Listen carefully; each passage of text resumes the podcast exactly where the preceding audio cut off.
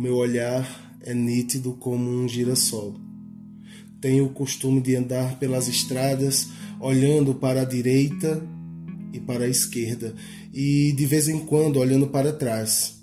E o que vejo a cada momento é aquilo que nunca antes eu tinha visto.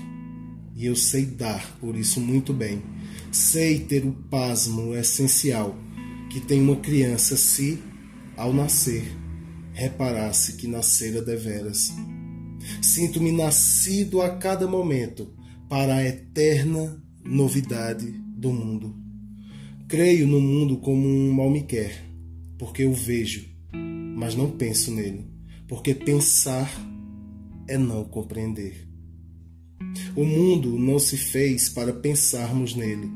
Pensar é estar doente dos olhos, mas para olharmos para ele e estarmos de acordo.